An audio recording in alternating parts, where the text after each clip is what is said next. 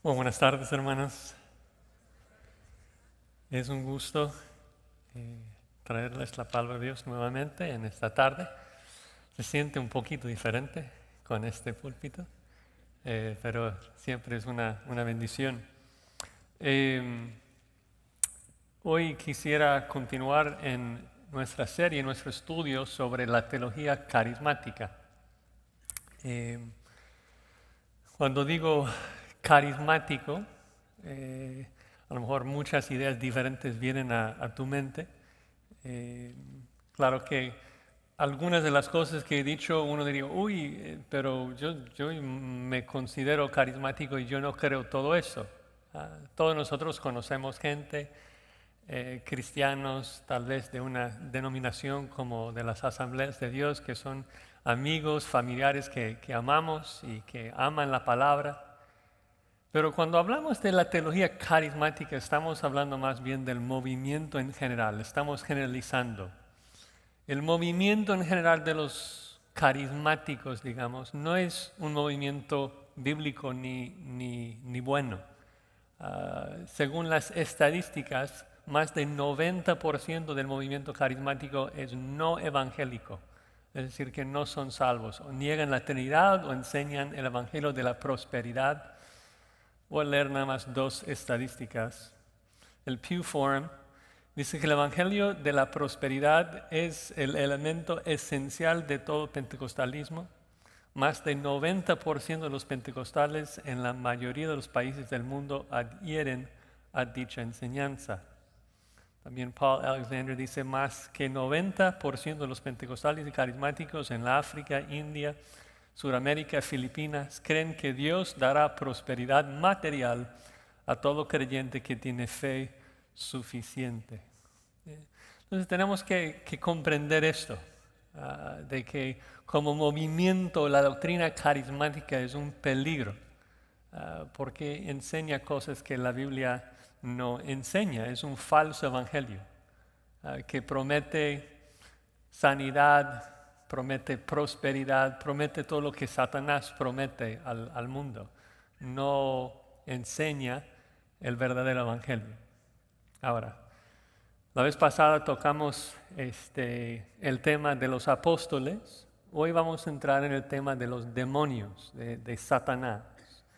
Porque en la enseñanza carismática que ha tenido una influencia muy grande aún en nuestros círculos, este, existe un énfasis demasiado grande sobre la persona de Satanás y sus huestes, atribuyendo un poder a Satanás que realmente no tiene. Hablan mucho de Satanás, hablan de atarlo, hablan de la necesidad de arrebatarle cosas, habla muchas veces eh, para difamarlo, como si nosotros tuviéramos esa autoridad. Tenemos que comprender lo que la escritura nos dice acerca del tema, porque es realmente lo que nos ayudará a vivir de manera que agrada a Dios en cuanto a este tema. nosotros no tenemos que, comenzar nuestros servicios atando a Satanás, como, como si nosotros fuésemos tan importantes de que Satanás mismo está aquí en, en nuestro santuario. Satanás no es omnipresente, no está en todo lugar.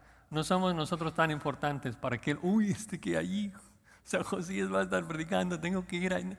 Eh, él tiene cosas más importantes que hacer que, estar aquí.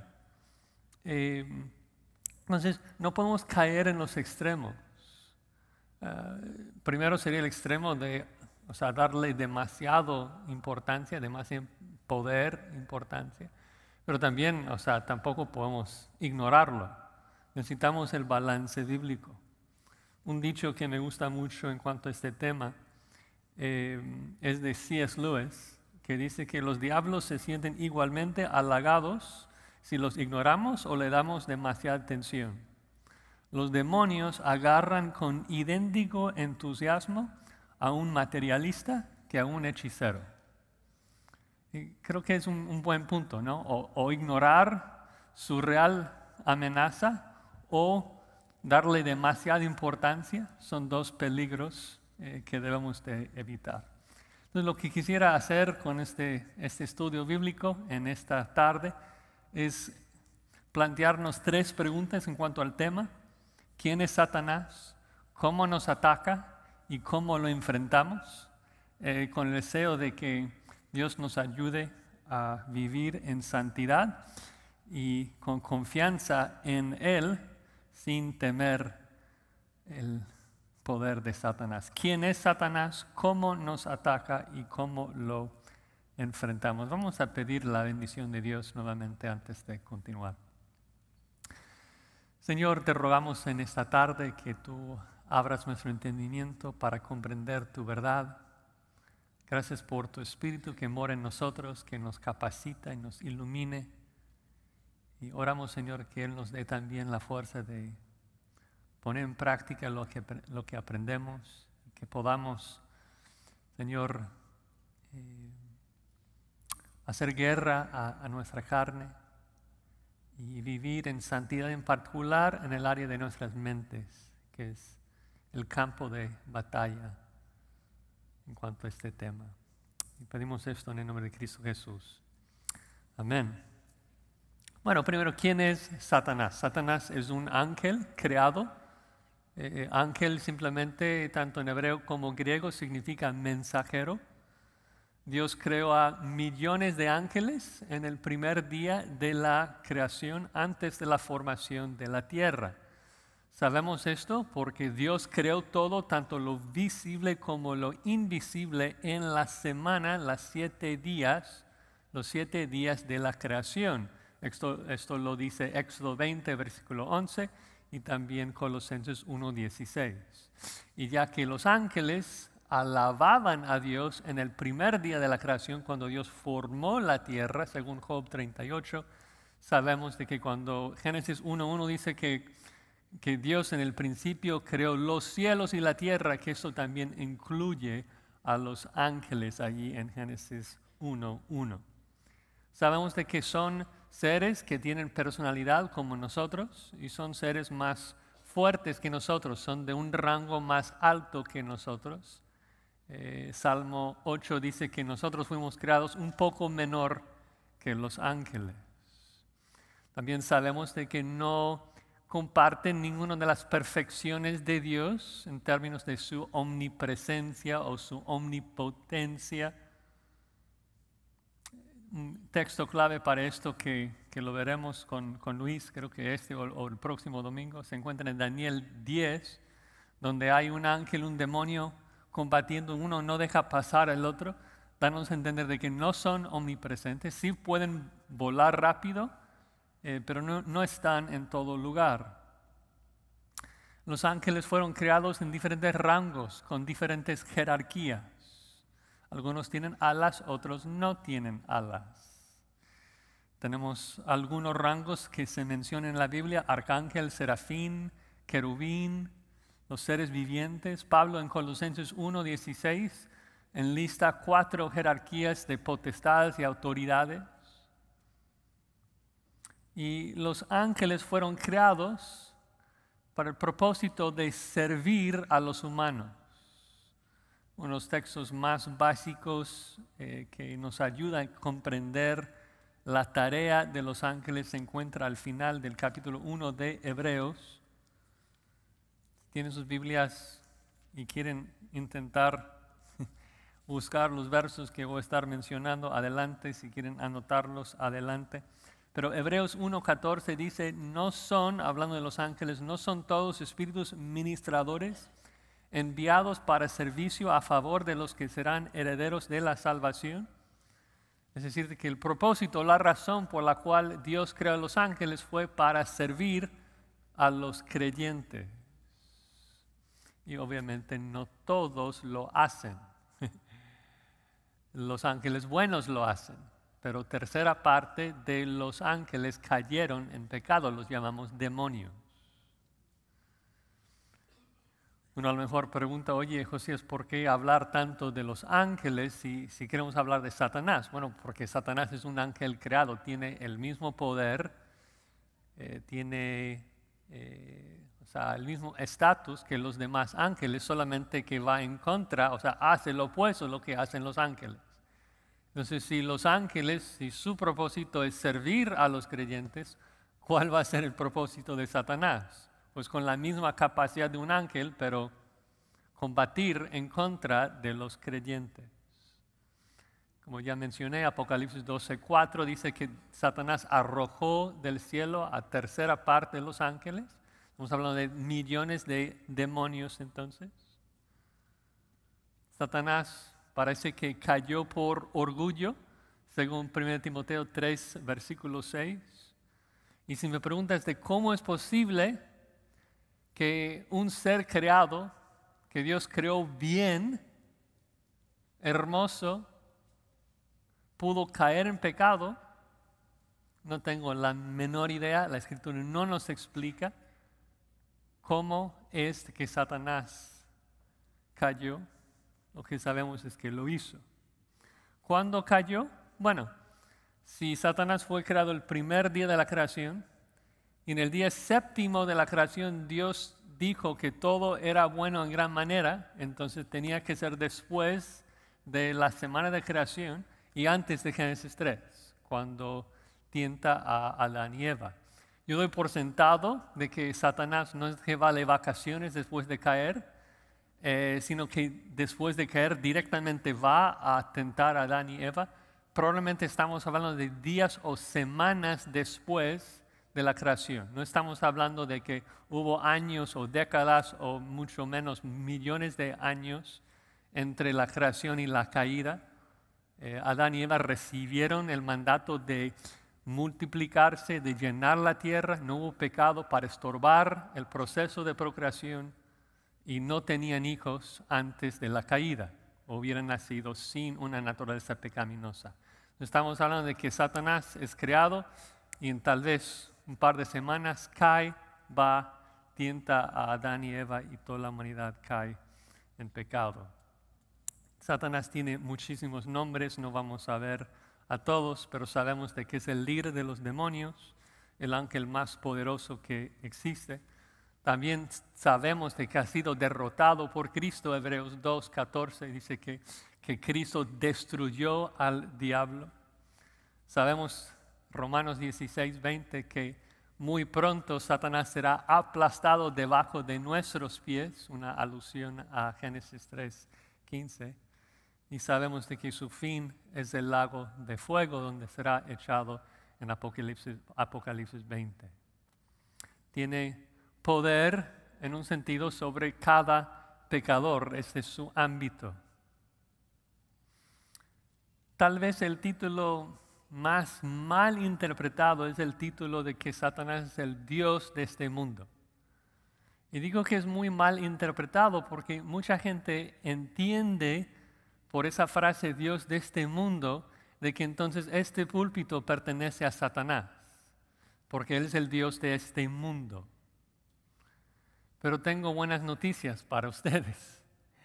Esa palabra mundo no tiene que ver con el mundo físico, tiene que ver con el, el sistema pecaminoso que Satanás gobierna en este mundo por medio de los incrédulos.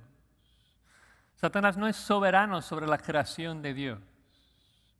Satanás no es el Dios de la creación de Dios. El, Salmo 24, podríamos usar muchísimos versículos, pero el Salmo 24 declara con mucha claridad, de Jehová es la tierra y su plenitud, el mundo y los que en él habitan.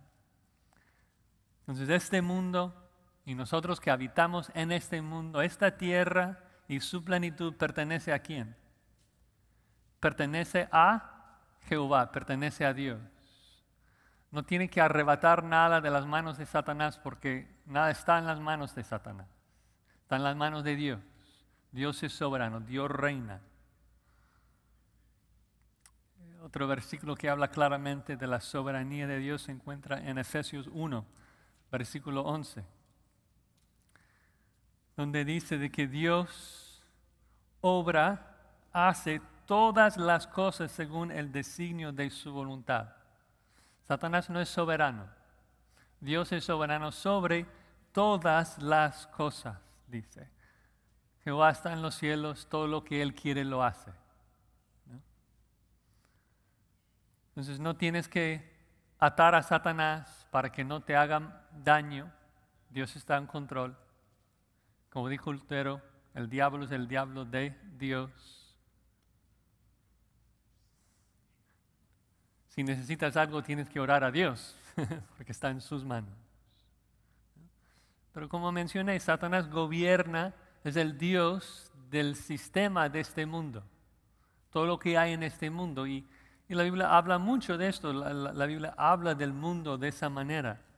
Por ejemplo, ustedes seguramente tienen memorizado 1 de Juan 2, cuando está hablando de este mundo y dice de que todo lo que hay en el mundo, los deseos de la carne, los deseos de los ojos, la vanagloria de la vida, no provienen del Padre, sino del mundo. Este es el ámbito donde gobierna y reina Satanás, en la vanagloria de la vida, en los deseos de la carne, en los deseos de los ojos. Ahí es donde Satanás tiene poder e influencia. Eh, Efesios 2 habla de lo mismo, de que Satanás gobierna en los hijos de desobediencia. Dice que los incrédulos andan conforme al príncipe de la potestad del aire, siguiendo la corriente de este mundo.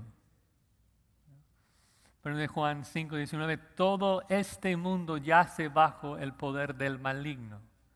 Pero repito, cuando dice este mundo no se refiere a la creación física, se refiere al, al sistema mundano, al sistema pecaminoso gobernado por Satanás, que influencia a los gobiernos humanos, que anda como león rugiente buscando a quien devorar. Entonces, eso nos ayuda un poquito a entender quién es Satanás. Ahora, ¿cómo nos ataca Satanás? ¿Cómo nos ataca? Bueno, primordialmente por medio de mentiras, si tuviéramos que resumir todo pero vamos a darle algunas categorías. La primera manera en que Satanás nos ataca es por medio de los incrédulos que él posee e influencia. Satanás tiene el poder de poseer e influenciar a los incrédulos en maneras que realmente dan, da favor, da temor. Cuando ves ese pasaje, por ejemplo, en Marcos 5, que habla del legión de demonios que estaba controlando a ese hombre. Y Jesucristo habla al hombre y ¿quién contesta? Contesta legión de demonios que estaban totalmente dominando y controlando su mente, su boca, su lengua. El hombre no tenía control porque estaba dentro de ese reino de Satanás. Ahora, cuando hablamos de esos incrédulos, entonces, Satanás ejerce un poder para usarlos para sus fines y sus propósitos. El primer propósito es asegurar de que ese incrédulo no, no llegue a Cristo, no llegue a la salvación. Entonces vemos muchos pasajes que hablan de Satanás robando la semilla de la palabra para que el incrédulo no, no lo crea está cegando la mente los incrédulos. Mateo 13 y 19, en esa parábola del, sembrador, de que Satanás distrae al incrédulo, le roba la semilla. O sea, ¿cuántas veces has estado evangelizando a un incrédulo y luego suena su teléfono, luego algo pasa? O sea, todas las cosas que, Satanás puede hacer para asegurar de que esa persona no escuche el Evangelio. También Satanás introduce mentiras, falsas religiones. Y nuevamente lo hace por medio de los incrédulos. Pasaje muy, muy importante, 1 Timoteo 4. Porque nos va a hablar de del medio, cómo es que Satanás introduce sus mentiras, cómo es que introduce su engaño en el mundo. Dice 1 Timoteo 4.1, el Espíritu dice claramente que en los postreros tiempos algunos apostatarán de la fe, escuchando a espíritus engañadores y a doctrinas de demonios. Y la pregunta es ¿cómo? ¿Cómo es de que la gente va a escuchar a los demonios y doctrinas de demonios? ¿Los demonios van a implantar mentiras en su mente? No, dice versículo 2, por medio, por la hipocresía de mentirosos que teniendo cauterizada la conciencia, prohibirán casarse y mandarán abstenerse de alimentos que Dios creó para que con acción de gracias participasen de ellos los creyentes y los que han conocido la verdad. La manera en que los demonios introducen sus herejías y sus mentiras en el mundo es a través de mentirosos, a través de falsos maestros. Muy, muy importante si vamos a verlo después, si queremos enfrentar a Satanás, entonces tenemos que batallar en contra de esos mentirosos. Que, que, Satanás, como mencioné, puede tener una influencia increíble sobre esos incrédulos. Puede incluso poseer sus mentes para que esos hombres puedan inventar religiones falsas muy, muy engañosas. Satanás se disfrace como, como ángel de luz. Él busca una adoración falsa. Él falsifica lo que la escritura enseña porque quiere recibir una adoración parecida a los que nosotros ofrecemos a Dios. No es de que mucha gente va al infierno postrándose directamente en frente de Satanás. No es que mucha gente son hechiceros y adoradores de demonios, pero billones de personas serán engañados por el catolicismo. Billones de personas han sido engañados por falsas religiones que Satanás introduce al mundo por medio de mentirosos incrédulos. Ahora, rápidamente tomar unos minutos para hablar de la posesión demoníaca y primero asegurarlos de que Satanás ni un demonio, ningún demonio tiene la capacidad de poseer a un creyente. Imposible. Imposible por varias razones. Primero, el Espíritu Santo mora en el creyente. El teólogo R.C. Sproul tenía un, un dicho muy famoso cuando hablaba de este tema. Decía que es imposible que Satanás pueda poseer a un creyente, porque el Espíritu Santo mora en el creyente y no está buscando compañeros de cuarto. No va a compartir su templo con Satanás, imposible. Pero la segunda razón y muy importante es de que Romanos 6 nos explica de que el creyente ya no es esclavo de pecado y Pablo explica ahí en Romanos 6 de que lo que esto significa es de que nosotros como creyentes ahora tenemos la habilidad, la capacidad de no pecar. Antes de Cristo, el incrédulo, el impío, peca o peca. Son sus, dos opciones. O, sea, puede escoger entre pecados, pero solamente peca, es esclavo de su pecado. Pero el Espíritu Santo nos libró de esto. Nos ha transferido al reino de, Cristo. Y ahora nosotros, que hemos sido regenerados, podemos escoger entre pecar y no pecar. Entre hacer justicia o pecar. Y ya que tienes esa libertad en Cristo, si tú pecas siempre es tu culpa. Porque tienes la capacidad de no hacerlo.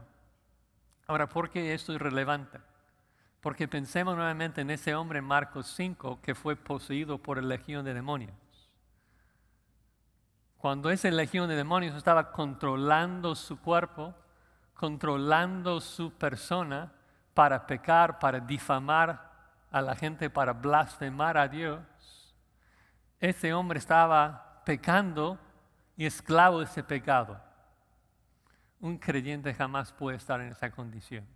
Es imposible. Dios ha prometido que no. Pero como dije, el incrédulo sí puede ser totalmente controlado. Entonces, ¿qué hacemos en esos casos? ¿Cómo es que un cristiano debe de reaccionar frente a una persona que parece ser endemoniado? Bueno, primero recordar de que Cristo no nos ha dado ni la autoridad, ni el mandato, ni las instrucciones de echar fuera un demonio.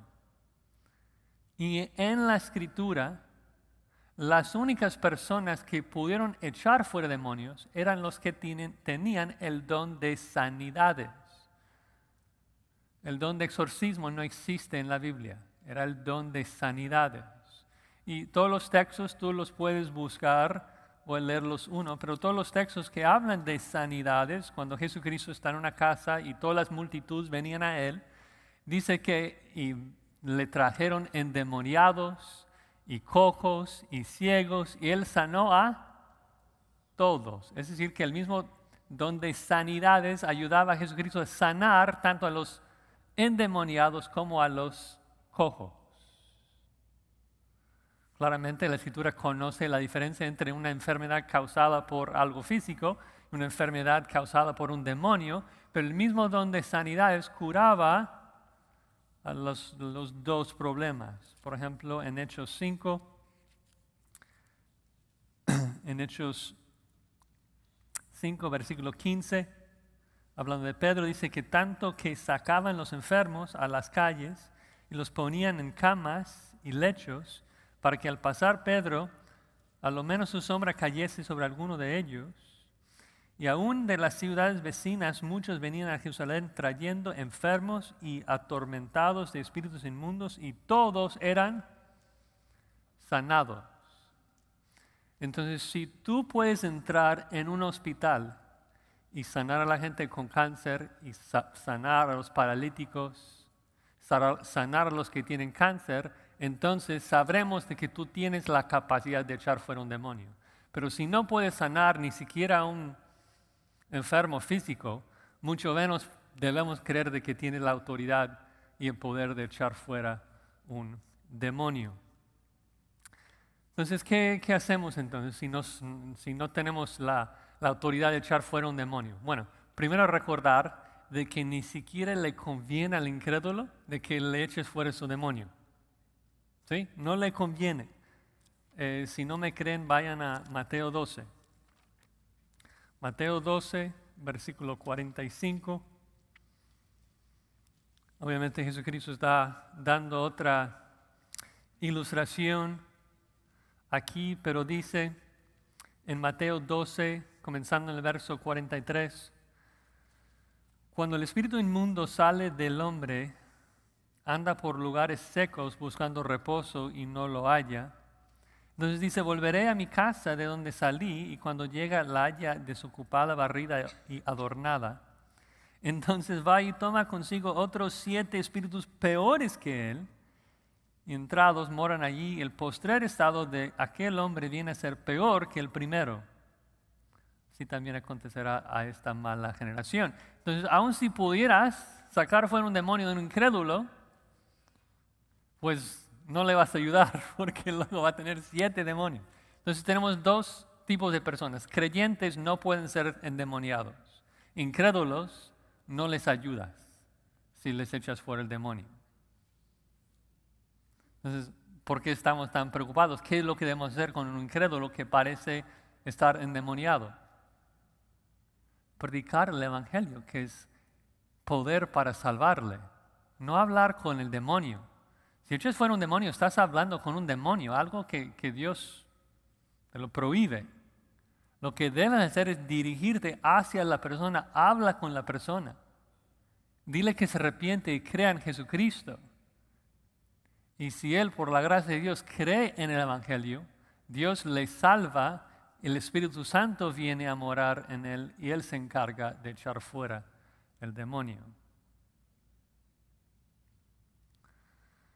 Bueno, siguiendo aquí con las diferentes maneras eh, que Satanás nos ataca, también nos acusa, es el acusador de los hermanos. Pero nuevamente tenemos que pensar bíblicamente acerca de esos temas. Ah, muchos creen que, que Satanás puede acusarte aquí en tu cerebro, porque la Biblia dice que Él es el acusador de los hermanos. Pero tenemos que ir al pasaje que nos habla de esto, que es Apocalipsis 12, que nos dice de manera explícita dónde y cómo Satanás nos acusa. Y no es en nuestra mente. Dice que Satanás ha sido lanzado fuera, dice, el acusador de nuestros hermanos, el que los acusaba, ¿dónde? Final de Apocalipsis 12, 10 el que los acusaba delante de nuestro Dios día y noche. Entonces, ¿dónde es que Satanás te acusa? En el cielo, no en tu mente. Quien te acusa en tu mente es tu mente, tu carne, tu pecado. El que te acusa en el cielo es Satanás. Entonces, primer ámbito, digamos, en donde Satanás nos ataca es por medio de los incrédulos y las mentiras que los incrédulos introducen al mundo, guiados por Satanás y sus huestes. La segunda manera que Satanás nos ataca es de que nos ataca directamente, pero de manera externa. Yo, yo, yo quiero como pensarlo en esas categorías de que Satanás ataca al incrédulo internamente, puede entrar en él y controlarlo. Satanás solamente puede atacar al creyente de manera externa. No puede entrar ni en tu mente ni en tu corazón. Imposible.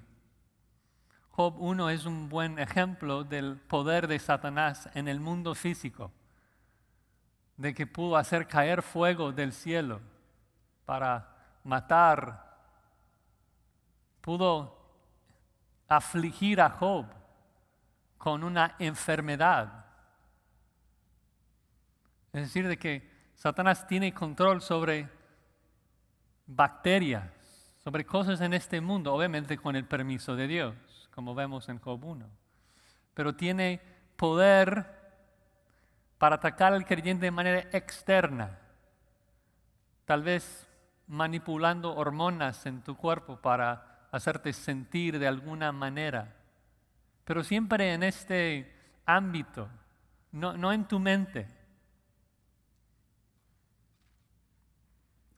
Pastor MacArthur ha enseñado muchísimo sobre este tema. Eh, si quieres buscar más información en Gracia a vosotros, también en nuestra teología sistemática hay una sección que se llama ¿Satanás puede leer tu mente? No, y da varias páginas allí si quieres más información. Eh, pero quiero, quiero como resumir eh, los, los, puntos aquí eh, para ver el poder y los límites del poder de Satanás en la vida de un creyente. Ah, primero, relacionado a lo que ya vimos, es de que Satanás puede influir en la iglesia sembrando incrédulos dentro de la iglesia. Y no muchas veces pensamos en eso. Pero es, increíble cuando lees los evangelios de que casi siempre que Jesucristo llega a una sinagoga, ¿qué pasa? Los demonios gritaban. Esto debe hacernos reflexionar un poquito. ¿Qué, es lo que esto significa? Significa que, que los demonios estaban poseyendo a gente que profesaba ser creyente en Dios. Que Satanás, queriendo atacar a los creyentes sin poder tocar a ellos mismos, importa mentiras a la iglesia por medio de los incrédulos, poseyendo incrédulos que pueden mentir, que pueden cuestionar, que pueden dañar el testimonio de la iglesia. Mateo 13, 24 habla de Satanás sembrando cizaña dentro de la iglesia. Como dije, Satanás se disfraza como ángel de luz y normalmente trabaja de manera clandestina. Obviamente cuando estamos en los evangelios, en el libro de Hechos, la luz del Hijo de Dios, la luz de Jesucristo, no les dejaba trabajar de manera clandestina. Tenían que arrodillarse delante de Cristo. Pero ningún demonio se, se arrodilla delante de mí, ni de ti. Entonces Satanás trae falsos maestros, trae falsos a la iglesia visible para tentar por medio de mentiras, por medio de tentaciones.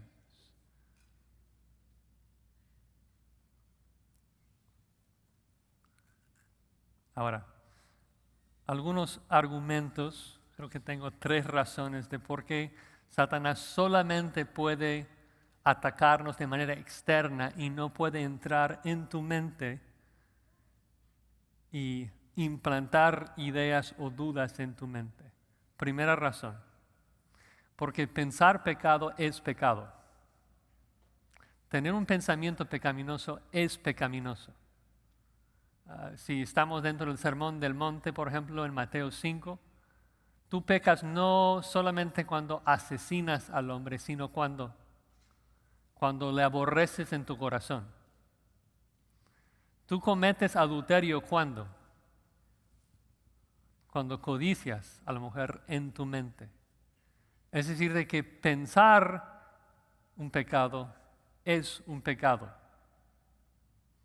Entonces, si tú estás cuestionando la bondad de Dios, eso es pecado. Si tú estás recordando algo pecaminoso y pensando en eso, deleitándose en eso, eso es pecado.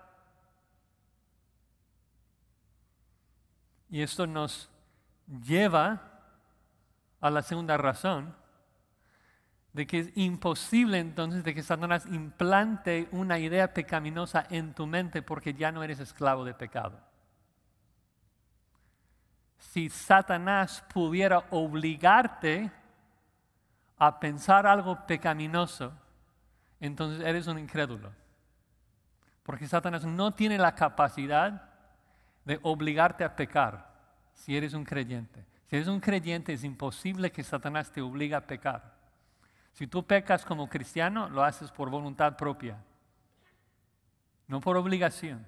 Satanás ya no tiene ese poder sobre el cristiano. Romanos 6 ya lo mencioné, pero sería bueno leerlo. Romanos 6, versículo 20. Noten como Pablo lo explica, Romanos 6, 20. Porque cuando erais esclavos del pecado, erais libres acerca de la justicia. Pero ¿qué fruto teníais? de aquellas cosas de las cuales ahora os avergonzáis, porque el fin de ellas es muerte.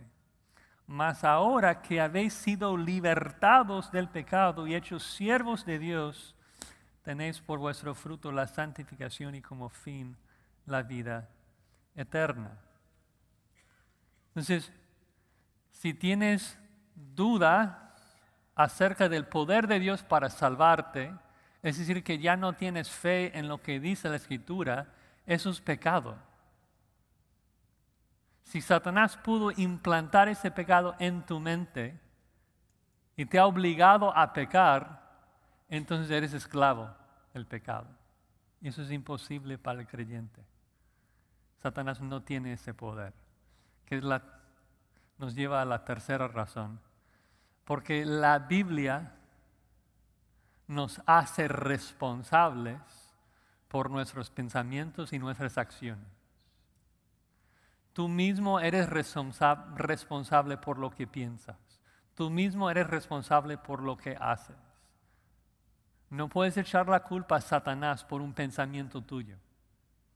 Si tú piensas algo pecaminoso, pecaminoso es tu culpa, debes confesar ese pecado, matar ese pecado y buscar vivir en santidad. Santiago 1 obviamente sería el texto clave para hablar de este tema. Obvio, hay, hay, muchos otros pasajes donde Jesucristo dice que lo que sale del hombre viene de adentro del hombre. Si, si le sale cosas feas, es porque cosas feas habitan en su corazón. Pero en Santiago 1 dice en el 13, Santiago 1.13, cuando uno es tentado, no diga que es tentado de parte de Dios, porque Dios no puede ser tentado por el mal, ni Él tienta a nadie, sino que cuando uno es tentado, sino, perdón, sino que cada uno es tentado cuando de su propia concupiscencia es traído y seducido.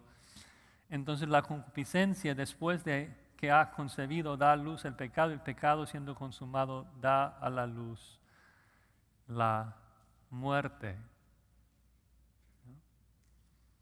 Entonces, echar la culpa a Satanás no es lo que la Biblia nos dice. Tú eres el culpable, tú tienes la culpa. Y por eso tienes que matar a tu carne. Dices, Josías, pero a veces vienen pensamientos muy feos a, a mi mente, sí, por tu carne. Por eso tienes que matar a tu carne.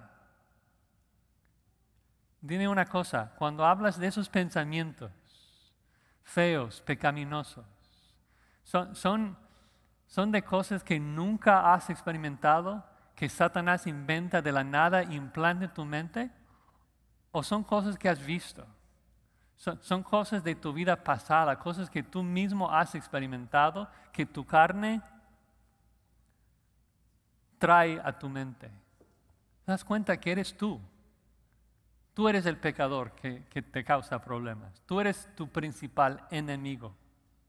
Y nosotros tenemos que hacer guerra, no a Satanás, en nuestra mente, hacer guerra con nuestra carne. Pablo dice en Romanos 8 que, que estamos en guerra. Hay dos personas aquí, en un sentido. Sea, dos enemigos, mejor dicho. Dos enemigos. Yo y Josías, mi carne. Mi carne contra mí. Y los dos no pueden salir con vida en esa guerra o yo voy a matar a mi carne o mi carne me va a matar a mí. Son las únicas dos opciones. Una guerra que hacemos en nuestras mentes. Ahora, para aclarar, la Biblia muchas veces habla acerca de Satanás de manera general, el poder que él tiene sobre nuestras vidas. Algunos textos eh, que son muy memorables. Que, que, Pedro no quiere que, Cristo vaya a la cruz y qué es lo que Cristo dice. Quita de mí, quítate de mí, Satanás. Ahora, el punto allí es de que Satanás había poseído a Pedro, implantado una idea en la mente de Pedro para que Pedro dijera eso. No, no es el punto. ¿Cuál es el punto? El punto es de que Pedro se estaba portando como Satanás, tratando de estorbar la misión de Cristo de ir a la cruz. Entonces, cuando la Biblia habla de que, uy, esa mentira es de Satanás, la idea no es de que Satanás implantó una mentira en la mente de un creyente. El punto es simplemente de que Satanás es el padre de mentiras. Y si, tú estás mintiendo, entonces te estás portando como Satanás, que origina el pecado, origina la mentira. Entonces, ¿cómo es de que Satanás nos ataca? Aquí, en nuestras mentes. Este, a través de mentiras que incrédulos promueven, no implantando ideas en tu mente, sino atacando de, afuera con ideas, con pensamientos. En nuestra teología sistemática resumen las estrategias de Satanás en básicamente tres. De hacer que la gente niegue la verdad, es decir, promover mentiras Segundo, descreditar la reputación de la iglesia, sembrando incrédulos dentro de la iglesia. Y tercero, destruyendo el celo para las cosas del Señor. Entonces, esto pues genera la, tercera y última pregunta de esta noche, y es, si Satanás nos ataca así, ¿cómo debemos enfrentarlo? ¿Qué, qué hacemos para enfrentar a Satanás? Bueno, en una palabra, obedece a Dios, o sea, obedece la Biblia. Es la manera de resistir al diablo. No, no es complicado, no tenemos que, hacer algo místico, no necesitamos estrategias que, no encontramos en la Biblia, cuatro pasos para enfrentar a Satanás. Mira, si tú estás aprendiendo cómo enfrentar a Satanás con estrategias que no están en este libro, ¿quién te está instruyendo de cómo enfrentar a Satanás? Satanás mismo. Eso no es sabio. ¿Qué es lo que la Biblia nos dice? ¿Cómo es que debemos enfrentar a Satanás según Dios? Santiago 4:7, resistid al diablo y huirá de ti.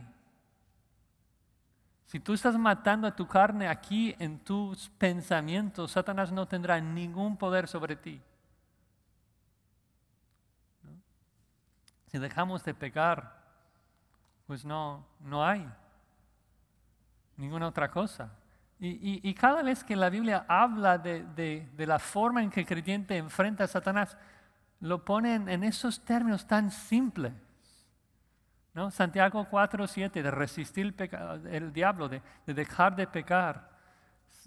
Voy a mostrarles algunos otros textos. 2 Corintios 2, 11 habla de que la forma en que derrotamos las mentiras de Satanás es a través del perdón, perdonar a los creyentes. Dice en 2 Corintios 2, 10, y al que vosotros perdonáis, yo también, para que porque también yo lo que he perdonado, si algo he perdonado por vosotros, lo he hecho en presencia de Cristo, para que Satanás no gane ventaja alguna sobre nosotros, pues no ignoramos sus maquinaciones. Es decir, si no perdonas, si guardas rencor en tu corazón, va a ser mucho más fácil para que Satanás te haga caer. Porque los demonios son astutos. Cuando un hermano entra en la iglesia y tú vas al otro lado y le ignoras, el demonio bien sabe que estás guardando rencor en tu corazón. Y entonces te va a traer un incrédulo dentro de nosotros, que te va a hablar feo de ese otro hermano y causar aún más rencor y problemas. No ignoramos, no ignoramos sus, sus maquinaciones. Satanás quiere hacernos pecar entonces debemos de vivir en santidad, o sea, perdonar a nuestros hermanos.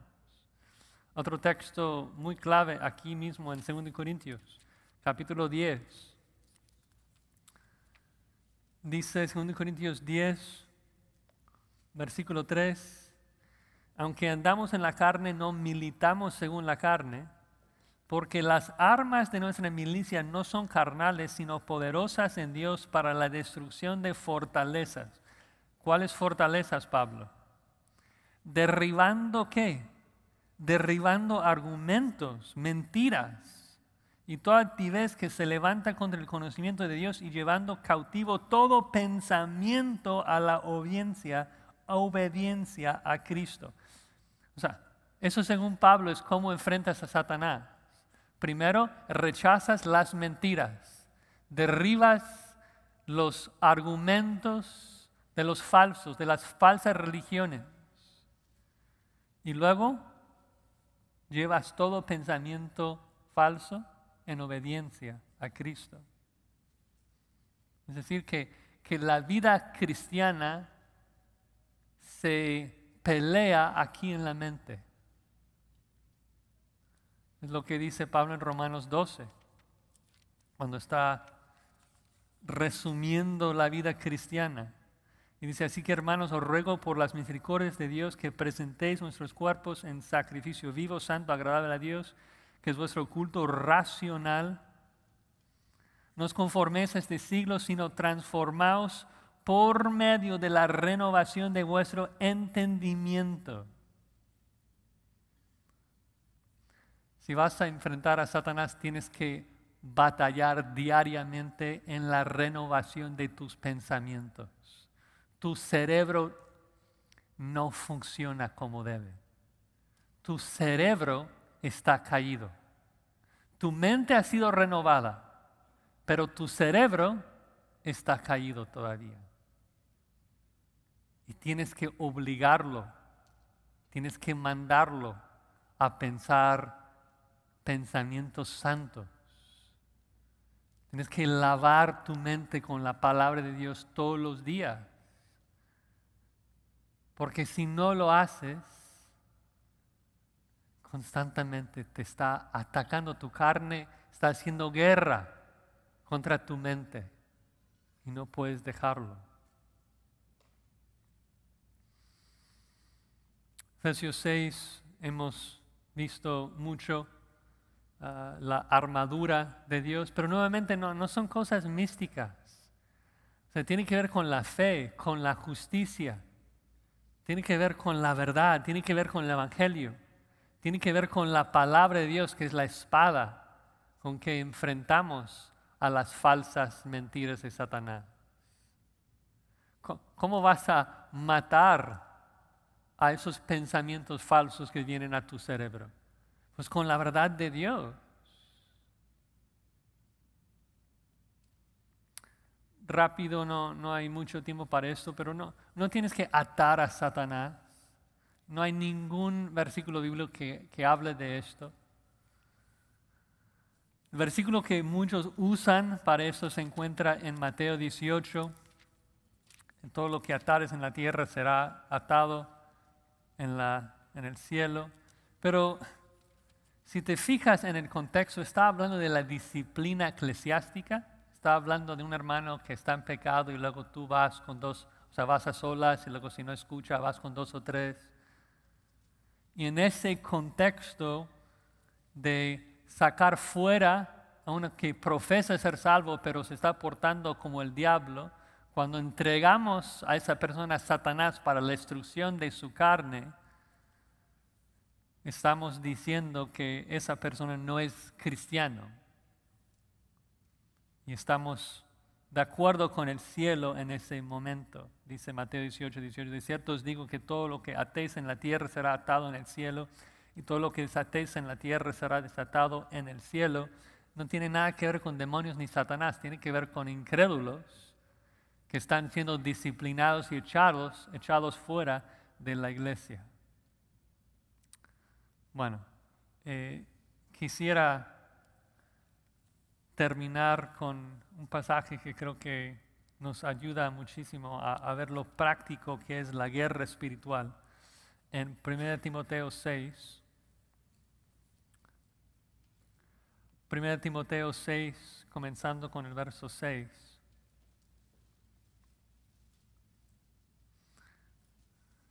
Si quieres batallar contra Satanás, vean lo que dice Pablo. 1 Timoteo 6, versículo 6. Gran ganancia es la piedad acompañada de contentamiento, porque nada hemos traído a este mundo y sin duda nada podremos sacar. Así que teniendo sustento y abrigo, estemos contentos con esto. Porque los que quieren enriquecerse caen en tentación y lazo y en muchas codicias necias y dañosas que hunden a los hombres en destrucción y perdición. Porque raíz de todos los males es el amor al dinero el cual codiciando algunos se extraviaron de la fe y fueron traspasados de muchos dolores.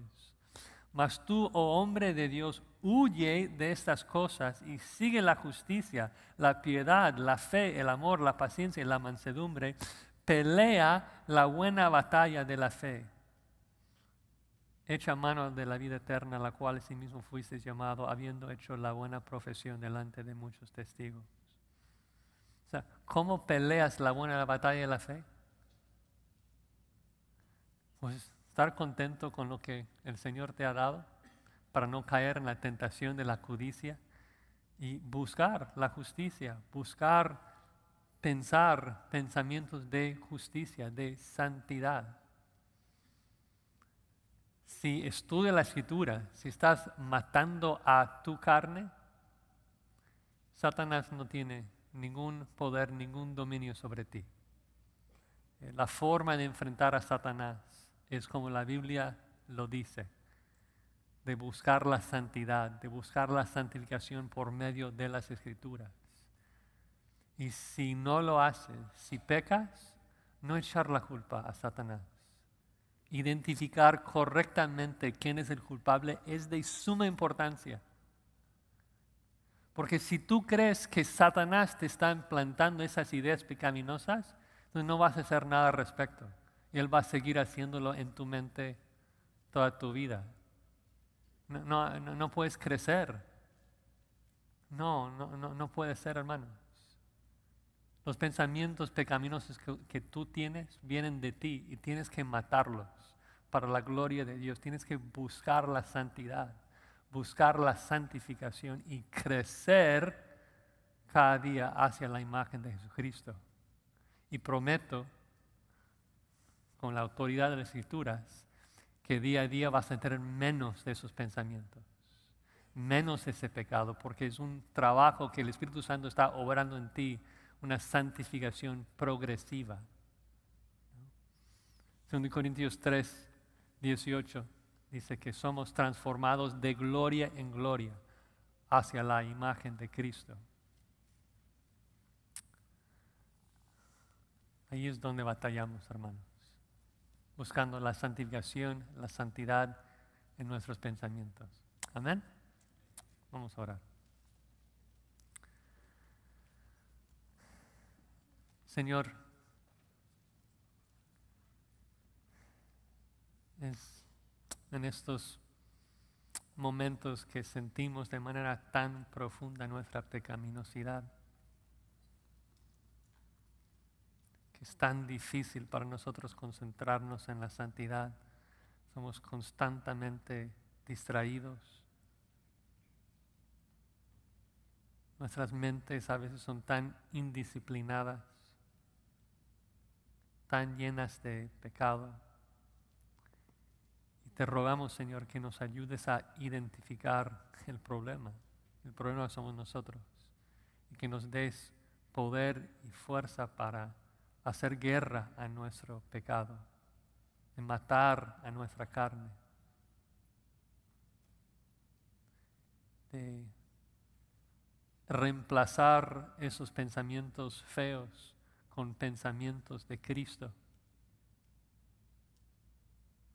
de quitar los vestidos sucios de pecado y pensamientos pecaminosos y sustituirlos con pensamientos de misericordia, de amor, de orar los unos por los otros, de adorar a nuestro Dios y de llenar nuestras mentes con tu verdad.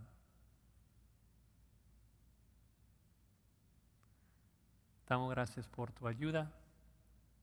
En el nombre de Cristo. Amén.